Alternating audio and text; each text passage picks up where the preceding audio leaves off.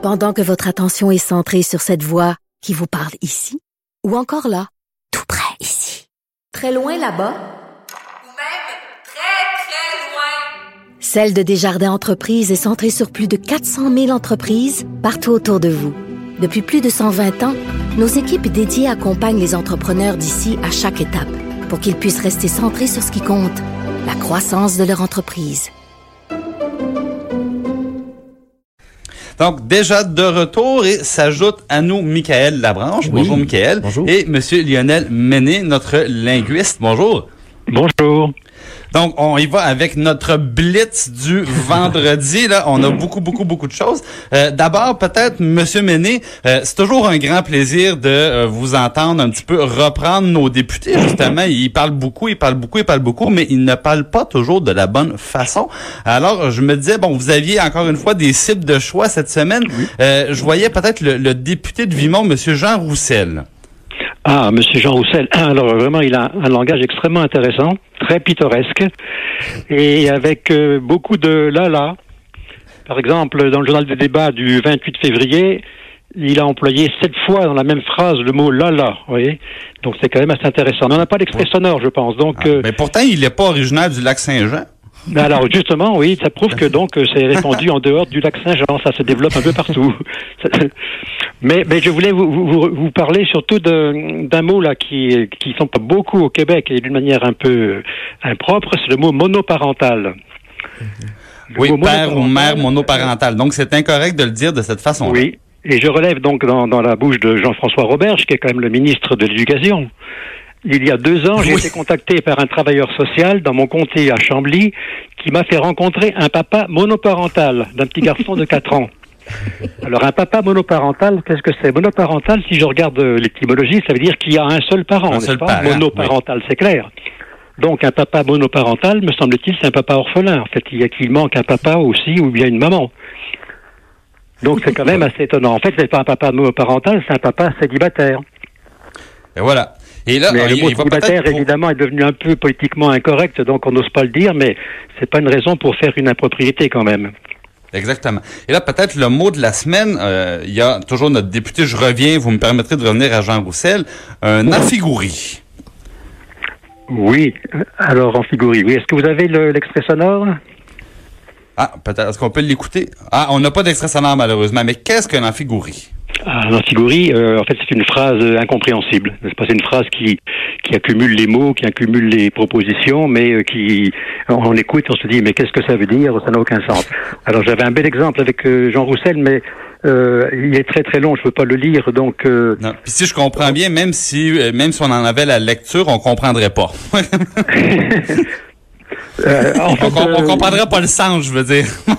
Et certains députés qui sont membres oui. de la Société euh, de l'Amphigourie. Et maintenant, vous aviez aussi quelques anglicismes. Bon, ça, c'est Oui, on, il y a on un le mot, voit, on le règlement, euh, ré- régulièrement, oui. Il y a un mot qu'on voit régulièrement, c'est le mot cynisme. On ne se rend pas compte, mais en fait, euh, le mot cynisme est employé d'une manière impropre euh, très souvent. Par exemple, je vois dans la bouche de la vice-première ministre, Mme Guilbeault, qui, qui d'ailleurs, entre parenthèses, a un français de qualité en général, hein, eh bien, je, je dis ceci. On a souvent évoqué le fameux cynisme ambiant. Le cynisme, je veux dire qu'il est ambiant et il est intense. Mais je pense qu'en posant des gestes comme celui qu'on a fait en déposant ce projet de loi, c'est de nature à ramener un certain optimisme dans la population. De quoi parle-t-on là quand on parle de cynisme? On parle en fait de la perte de confiance de la population dans les politiciens. Voilà. On parle donc d'une perte de confiance, on parle d'une défiance et non pas d'un cynisme. En fait, ici, on a un anglicisme de sens. En anglais, cynisme, ça veut dire en fait défi, être défiant, manquer de confiance. Et donc, c'est quand même un, un anglicisme très très courant, et je pense qu'on pourrait s'en passer en le remplaçant par euh, perte de confiance, euh, manque de confiance, euh, défiance. Un autre anglicisme qu'on entend régulièrement, travailler en silo. Donc, les ministères travaillent en silo, chacun de leur côté. Ça, ça m'a beaucoup étonné. J'a- J'avais jamais entendu ce, cet anglicisme. Et en, donc, en écoutant les discours des, ministres, les débats et tout ça, je me rends compte, d'ailleurs, ça vient de la CAQ. Souvent, la CAQ accuse, en fond, les libéraux d'avoir travaillé en silo. Qu'est-ce que ça veut dire, travailler en silo? Ça veut dire travailler seul, travailler dans son coin, en fait, travailler séparément. Par exemple, je vois sous la bouche, dans la bouche de M. Jolin Barrette, parce qu'auparavant, au gouvernement du Québec, tout le monde travaillait en silo. Éducation, emploi, immigration. Il n'y avait pas de synergie entre les ministères. Donc, autrement dit, euh, il n'y avait pas de communication, pas de coordination, pas de concertation entre les ministères. Ils travaillaient en silo. Mais ça, en fait, ça vient de l'anglais. Parce qu'en anglais, on, peut dire travailler en silo, ça veut dire travailler seul dans son coin. Voilà, donc on va suggérer euh, aux députés de la CAQ de laisser les silos au domaine de l'agriculture et tout tout se passera mieux. Merci beaucoup, monsieur euh, monsieur Méné. Maintenant, euh, on poursuit notre petit tour du vendredi avec euh, Michael Labranche. Qu'est-ce que tu as pour nous? Ben, ouais, cette semaine, Michael, difficile de contourner le PQ, je pense. Ben, je pense que tout ce qu'on va parler, ça va pas mal se rapprocher du PQ. Et il y a eu quelques petites égratignures au début de la semaine sur Twitter.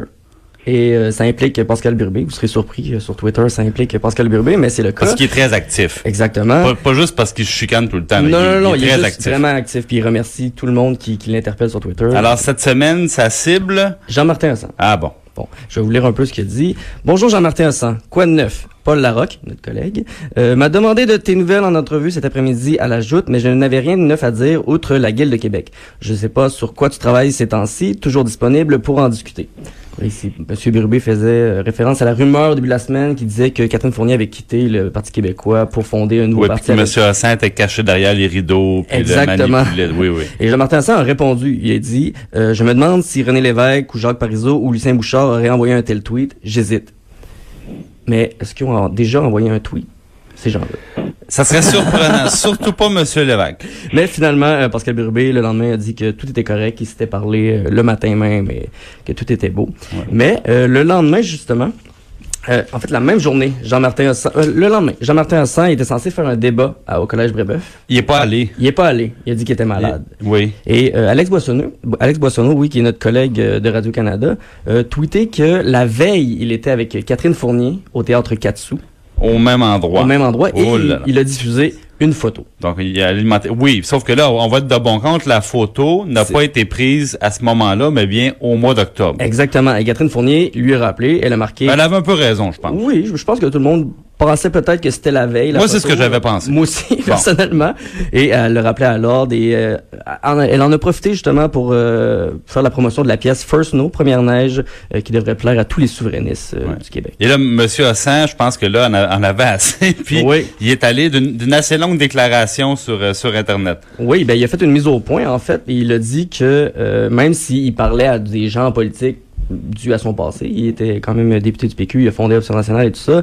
euh, c'est pas lui qui a hypnotisé euh, Catherine Fournier pour euh, quitter le Parti québécois, mais il souligne quand même que c'est lui qui contrôle Mesmer à son insu. Et, Ben, il faut, faut être fort pour contrôler Mesmer quand euh, oui, même. et j'ai, j'ai, j'ai deux preuves audio que peut-être que Jean-Martin Hossan contrôle Mesmer. Euh, on peut en entendre la première. T'es de retour au Québec après avoir conquis l'Europe avec ta tournée. Qui est allé en Europe et qui est revenu au Québec? Hmm. Jean-Martin. Jean-Martin Hassan. Deuxième preuve. Ben, Je sais que vous, vous êtes du bureau d'enquête et vous Oui. voyez que je, je- Euh, je oui, suis oui, très oui. rigoureux dans ma recherche. On a une deuxième preuve. Il y a des partis politiques qui vous ont approché? Euh, non, mais beaucoup de sportifs par contre, surtout Ah ouais? en Europe au niveau euh, du, du- du soccer, de football. Avez-vous senti l'hésitation? Tout à fait. Complètement. Je pense que ça prouve que. Mesmer est peut-être sous le joug de Jean-Martin. Très, très fort. Et donc, euh, et tu avais aussi, Michael, ben, évidemment, tes lecteurs pour aller voir les 41 façons Oui. de relancer le PQ. Mais hey, c'est trop 41, je suis désolé, Michael. Puis moi, j'ai envie de finir ça avec des petites tonnes.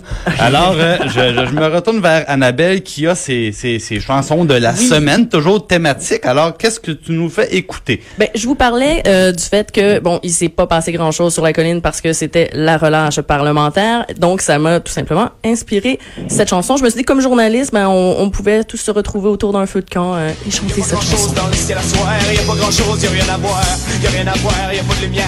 Qu'est-ce que tu vas faire dans ce soir? Elle peut pas rester sur mon trottoir, je vais aller danser, j'ai envie de crier, pour tous ces dons de la grosse misère. Donc, c'est la version de euh, Kermesse, parce que je me suis dit que la chanson de la version de Paul Pichet, on l'avait à, pas un peu, c'est un peu, mais il y a quelqu'un qui le savait qu'il n'y avait pas grand-chose dans le ciel à soir. Elle s'appelait Catherine Fournier. elle, en a, elle en a bien profité, je pense.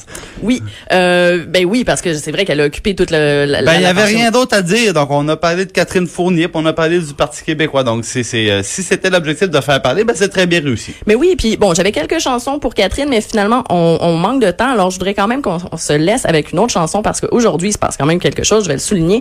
Il y a à peu près 150 000 étudiants du Québec. Ça manifeste sont- partout, partout, manifeste partout pour l'environnement. Pour l'environnement, ici et partout dans le monde.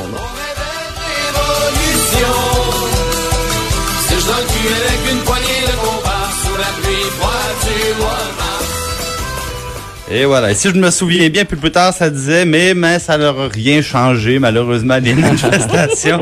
Eh, merci, merci beaucoup, beaucoup tout le monde d'avoir été avec nous. Euh, je voudrais remercier l'équipe euh, technique, Joanny Henry à la mise en onde, euh, et également l'équipe de recherche qui nous, euh, toujours, euh, donne un bon coup de main. Euh, restez avec nous, avec Sophie Durocher qui sera là au cours des prochaines minutes pour vous accompagner. Et nous, on vous dit tout simplement à la semaine prochaine avec le grand retour d'Antoine Robitaille. Bye.